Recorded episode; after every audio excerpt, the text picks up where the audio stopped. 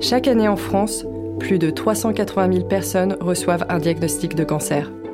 L'annonce de la maladie est toujours un moment de bascule qui laisse une trace dans la mémoire de celles et ceux qui l'ont vécu.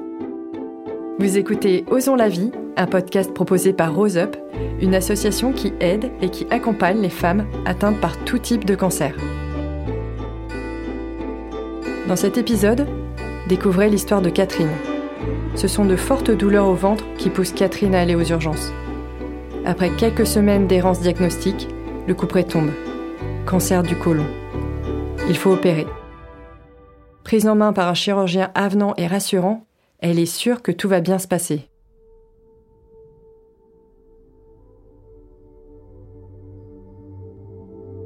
J'avais tout idéalisé et rien ne s'est passé euh, de cette façon-là. Je m'appelle Catherine, j'ai 58 ans, j'habite Bois-Colombes et j'ai été diagnostiquée d'un cancer du côlon en avril 2021. Début 21, j'ai des grosses grosses douleurs euh, dans le bas du ventre que j'ai jamais connues. Alors je vais aux urgences, très très inquiète, donc j'y vais seule et puis on cherche euh, on cherche un petit peu aux urgences que ça peut être, et puis on ne trouve rien parce que on cherche pas du côté du côlon, mais côté gynéco. Et donc à un moment, je dis mais il y a rien, mais vous croyez que ça peut pas être digestif? Et là ils me disent bah écoutez les analyses sont bonnes, euh, si ça continue, vous voyez votre médecin et et on verra. 15 jours après, ça recommence. Donc des, énormes douleurs et très très très toutes les 2-3 minutes, comme des, contractions, enfin des choses que je, n'avais jamais connues auparavant. Donc je décide de retourner aux urgences. Et là, du coup, on me garde aux urgences, on me fait un scanner et on m'annonce que je serai opérée le lendemain matin. Je suis tellement sonnée parce que j'ai tellement mal que je réalise pas vraiment, en fait. J'essaye de gérer euh, ma douleur et je réalise pas vraiment. Je comprends qu'il faut qu'on m'opère parce que c'est tellement intense qu'il y a quelque chose à faire tout de suite. Mais je me projette pas plus sur, euh, sur ce qui va se passer. Le chirurgien vient me voir m'explique rapidement, euh, me fait un, un, petit dessin sous la côte pour me dire que à cet endroit-là, j'aurai un anus artificiel. Moi, je ne sais pas ce que c'est. Parce qu'une stomie, j'ai jamais entendu parler de ça. Il me parle pas de stomie, il me parle d'anus artificiel. Mais j'ai tellement mal que finalement, c'est vraiment en arrière-plan tout ça. Et on me donne beaucoup d'antidouleurs pour euh, passer la nuit. Et pour le moment, euh, bah voilà, je suis vraiment dans la douleur et dans l'attente du lendemain matin.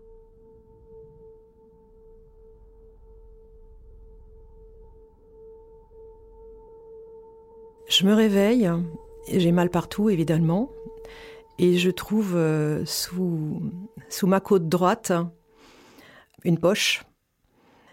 Et les infirmières euh, s'occupent de moi tout de suite en m'expliquant que c'est cet anus artificiel en fait, et puis qu'il faut, c'est une poche qu'il faut vider régulièrement puisque j'ai une occlusion intestinale en fait qu'on a qu'on a opérée et il faut, elle me montre comment comment vider cette poche régulièrement. Euh, tout est mesuré, tout ce qui s'évacue et tout. Elles ont un regard euh, bienveillant. Elles sont très concentrées sur tout ce qui se passe. C'est très précis. Tous leurs gestes sont très précis pour s'en occuper. Et du coup, moi, j'intègre très rapidement, en fait, que j'ai une stomie. Et ça ne me pose pas de problème parce que je sais que c'est temporaire. Et j'apprends. J'apprends rapidement à m'en occuper euh, dans la semaine que je passe à l'hôpital pour le faire moi-même. Après la semaine d'hospitalisation, je rentre chez moi et je reviens une semaine après pour faire une fibroscopie et une coloscopie pour rechercher la, la cause de l'occlusion. Et à partir de là, j'attends J'attends les résultats pour avoir euh, le diagnostic euh, final. Je suis évidemment très angoissée. Je sais au fond de moi qu'il y a quelque chose de grave. Je le sais tout de suite. J'en suis persuadée, mais j'attends. Et pendant ce temps-là, j'essaie d'occuper mon esprit à tout ce qui peut, euh, à tout ce qui peut m'amener ailleurs.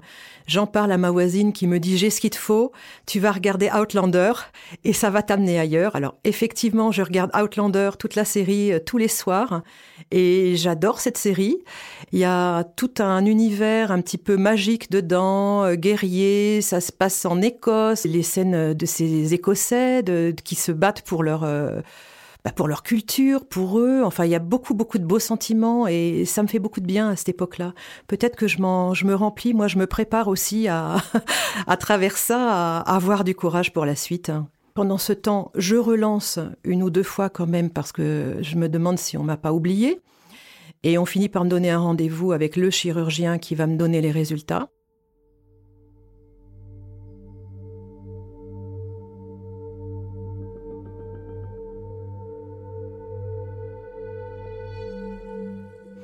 Là, je demande à une amie, euh, Fatia, qui a eu aussi un cancer euh, quelques années auparavant, et qui m'accompagne pour, euh, pour ce rendez-vous. Je pense tout de suite à elle pour m'accompagner, parce que je sais qu'elle fera face, hein. il n'y aura pas de souci, elle ne sera pas choquée parce qu'elle entendra. Donc pour moi, c'est vraiment une sécurité d'être avec elle. Donc je noie un peu le poisson en parlant de mastomie, des soins, des choses comme ça, des petits, des petits finalement détails. Et le médecin, à un moment, me recadre et me dit, écoutez, il y a quelque chose, euh, il y a une tumeur euh, dans l'angle gauche et c'est une tumeur euh, cancéreuse. Et là, tout de suite, dans ma tête, je sens qu'il y a un effondrement face à cette annonce qui, quelque part, effectivement, me, me soulage parce que je sais que j'avais raison, il y a quelque chose de grave et tout ce que j'avais, ce n'était pas rien, il y avait vraiment quelque chose, donc ça le confirme. Mais en même temps, je vois la mort en face. Et le, chirurgien me dit tout d'un coup, mais gardez bien en tête que vous n'avez pas de métastase, c'est très important, cette tumeur est localisée. Et tout de suite, ça m'a rattrapé quelque part, parce que je, commençais à m'effondrer, et hop, ça m'a tout de suite euh, évité d'effondrer plus, cette annonce-là. Le chirurgien me fait une annonce d'une façon très, très sobre, très respectueuse, très posée, très calme, sans aucune fioriture, mais tout était dit et il n'y avait rien à dire sur la façon dont il me l'a annoncé. C'était clair et il me dit aussi euh, ici on ne, traite pas les cancers donc je vous propose d'aller euh, à tel hôpital avec lequel on, travaille. Si vous souhaitez un autre hôpital bien sûr vous, vous nous le dites sinon euh, vous avez un rendez-vous dans deux jours là-bas. Je sors euh, de l'hôpital avec Fatia et les premiers à qui je pense, c'est mes enfants. Et je dis, mon Dieu, mais comment je vais leur annoncer ça? Tout d'un coup, je me sens pas très bien. Mais Fatia est là et c'est une personne qui, qui est très, très rassurante, qui me prend dans ses bras et qui me rassure hein, en me disant que ça va aller et qu'elle serait là pour m'aider. Je discute un petit peu avec Fatia, je rentre chez moi et une fois Fatia partie, je commence à appeler tout le monde, annoncer ça à tout le monde parce que j'avais besoin tout de suite de savoir euh, sur qui je pouvais compter, que tout le monde le sache pour que tout le monde soit là, en fait. Et voilà, j'ai appelé un maximum de personnes dans l'après-midi. J'appelle mes enfants en premier, bien sûr. Et tout de suite, je leur dis aussi, mais c'est local, donc c'est pas si grave que ça. Et après, toutes les personnes que j'appelle, je leur donne la même information je leur annonce la chose, mais c'est pas si grave que ça, elle est locale, il n'y a pas de métastase. Mais j'ai besoin tout de suite d'appeler tout le monde. Je envoie un message à mes voisins avec qui j'ai sympathisé pendant le, confinement. Et je leur dis, je voudrais boire un, verre de champagne avec vous. J'ai pas de bonnes nouvelles, mais justement, j'ai besoin de, boire du champagne avec vous pour euh, me donner du courage pour la suite. Et ils sont venus le soir même et on a bu le champagne et boire le champagne avec mes voisins, ça me remplit de courage. Je sais que je vais avoir un parcours devant moi difficile. Je suis prête. Deux jours après, je suis reçue par le nouveau chirurgien donc de cet autre hôpital euh, qui me prend en charge. Et là, j'ai un rendez-vous euh, très très différent. Déjà, c'est un très très grand hôpital, très très impressionnant. Je suis dans la salle d'attente avec Fatia à nouveau, qui m'a accompagnée. Et je vois euh, un homme d'une cinquantaine d'années arriver en face de moi, qui me fixe du regard, qui arrive très lentement. Il me dit Madame Wood, on y va. On arrive à l'entretien. Et là, il y a une ambiance assez particulière dans la petite pièce. Il veut mettre à l'aise, il plaisante. Il est un petit peu, enfin, il est dans la séduction, en fait, contrairement au premier chirurgien qui était très sobre. Moi qui venais d'avoir cette annonce, je suis euh, assez éblouie par cette personne que je trouve effectivement séduisant. Et ayant eu cette annonce avant, je me dis c'est un soleil et je crois tout ce qu'il me dit. Il m'explique qu'on va me mettre une, un pack, une, chambre implantable sous la clavicule, mais que je ne sentirai rien. Il me dit que je ne perdrai pas mes cheveux. Alors là, évidemment, euh, comme toutes les femmes qui entendent ça, j'ai ouf, déjà ça c'est super. Il me dit que je n'aurai aucun effet secondaire avec cette chimiothérapie. Il me dit, bah, écoutez, euh, vous allez avoir deux mois de chimiothérapie, une opération et deux mois de chimiothérapie. Et puis vous pouvez aller voir, euh, euh, faites connaissance avec ma secrétaire qui est là-bas, vous verrez, tout va bien se passer. Et moi, là, je me dis, oh là là, mon Dieu, mais je suis vraiment au bon endroit. J'ai l'impression, à ce moment-là, que tout va glisser sur moi. Et je me dis, mais je me suis inquiétée, mais ça va aller. C'est, ça va, ça va pas être grand-chose. Donc je ressors complètement séduite par, le, discours de cet homme-là. Je vais euh, près de son bureau et sur un mur, je vois euh, des lettres, plein de lettres de patients qui le remercient, qui ont trouvé chez lui un caractère particulier, très sympathique, chaleureux, merci d'avoir soigné mon cancer, plein de choses positives et je me dis waouh, j'ai vraiment de la chance. La réalité, c'est que rien ne se passe euh, comme il me le dit. Je suis traumatisée par la pause de SPAC parce que pas préparée, en pensant que je ne sentirais rien du tout. Et en fait, c'est quand même un corps étranger et j'ai mis du temps euh, à accepter le PAC. En fait, j'ai eu énormément peur parce que pas préparée, j'avais pris ça très légèrement moi aussi. Quand je commence la chimiothérapie, bien sûr, j'ai des effets secondaires, comme tout le monde. Je perds énormément de cheveux, les trois quarts de mes cheveux. Ceux qui restent, ce ne sont que des blancs et ils sont fins comme euh, les cheveux d'une femme de 90 ans. Je suis très très très angoissée. Comme il me dit que je ne perdrai pas mes cheveux, je me dis, puisque je les perds, c'est un cas spécial qu'ils n'ont jamais eu et ils vont jamais repousser. Et là, j'ai peur en permanence. Le jour de l'opération, je suis accueillie euh, à l'hôpital par un, jeune interne qui me dit Madame Wood, est-ce que vous savez ce qu'on va vous faire? Il vérifie euh, si je suis bien au courant. Donc je lui dis oui, on fait ça, on fait ça. Euh, et il me dit Mais non, c'est pas ça qu'on va vous faire. Comment ça, c'est pas ça? Et tout de suite, je me dis, qu'est-ce que le chirurgien, euh, il, m'a encore menti? Qu'est-ce que c'est que cette histoire-là? Et ce jeune interne me dit, bah écoutez, on va vous enlever tout le côlon et vous refaire une petite stomie en dessous de celle que vous avez. Et là, je deviens vraiment hystérique. Euh, j'ai dit non, non, mais c'est pas possible, c'est pas ça qu'il m'a dit. On enlève la stomie, mais c'est fini après. Et je commence vraiment à être hystérique. Il me dit, ben non, c'est comme ça, je suis désolée. En plus, il me tape sur l'épaule, je suis vraiment désolée. Et là, je, suis en colère, euh, hystérique, et je pars. Une infirmière me court après en me disant euh, Mais écoutez, je suis responsable, vous n'avez pas le droit de partir, mais moi, il faut que je respire. Je m'en vais euh, respirer dehors et je reviens. Et je dis Écoutez, personne ne me touchera avant que le chirurgien me dise ce qu'il va me faire. Et puis l'interne revient et il me dit Je suis vraiment désolée, je me suis trompée. Et là, je hurle et j'ai dit non, mais je veux que le chirurgien me le dise exactement ce qu'il va me faire parce que là, je crois plus personne. J'étais vraiment hystérique. Et le chirurgien n'étant pas là, son bras droit arrive et m'explique euh, effectivement qu'il y a une erreur, que c'est bien ce que je pensais qu'allait être fait, qu'il fallait pas que je m'inquiète. Euh, l'interne est confondu en excuses parce que lui, il avait appris que quand on avait ça, on faisait ça. Mais ce qu'il ne savait pas, c'est que le chirurgien, il avait de la bouteille et il savait ce qu'il allait faire. Et là, je me dis, mais vous vous rendez pas compte? Moi, j'ai perdu 60% de mon énergie, là, la veille de mon opération. Je suis opérée le lendemain matin et je revois plusieurs fois l'interne qui vient. Au moins cinq fois, il s'est tellement qu'il avait vu dans quel état ça m'avait mise. Et du coup, après, j'ai discuté avec lui parce que le fait qu'il s'excuse, moi, je lui en voulais plus du tout.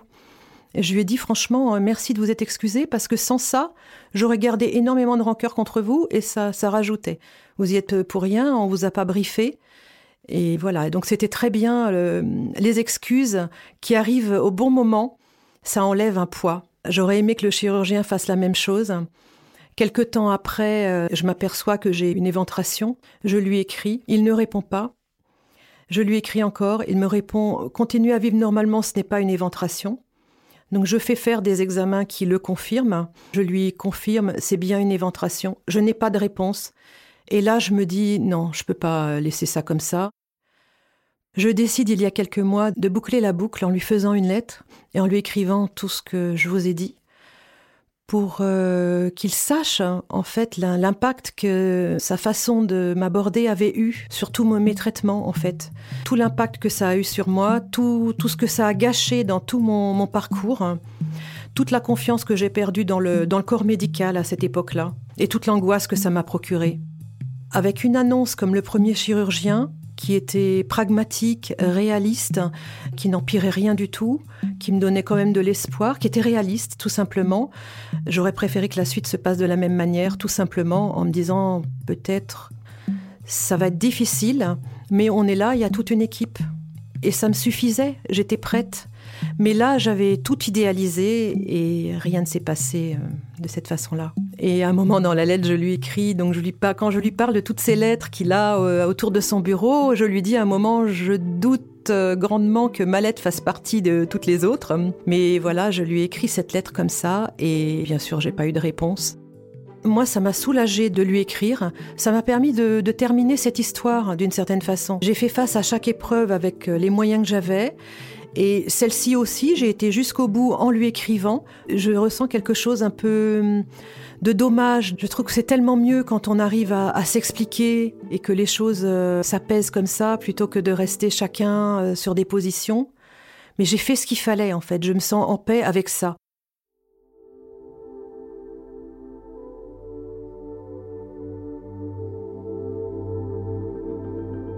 Vous venez d'écouter un épisode de Osons la vie qui accueillait Catherine Wood.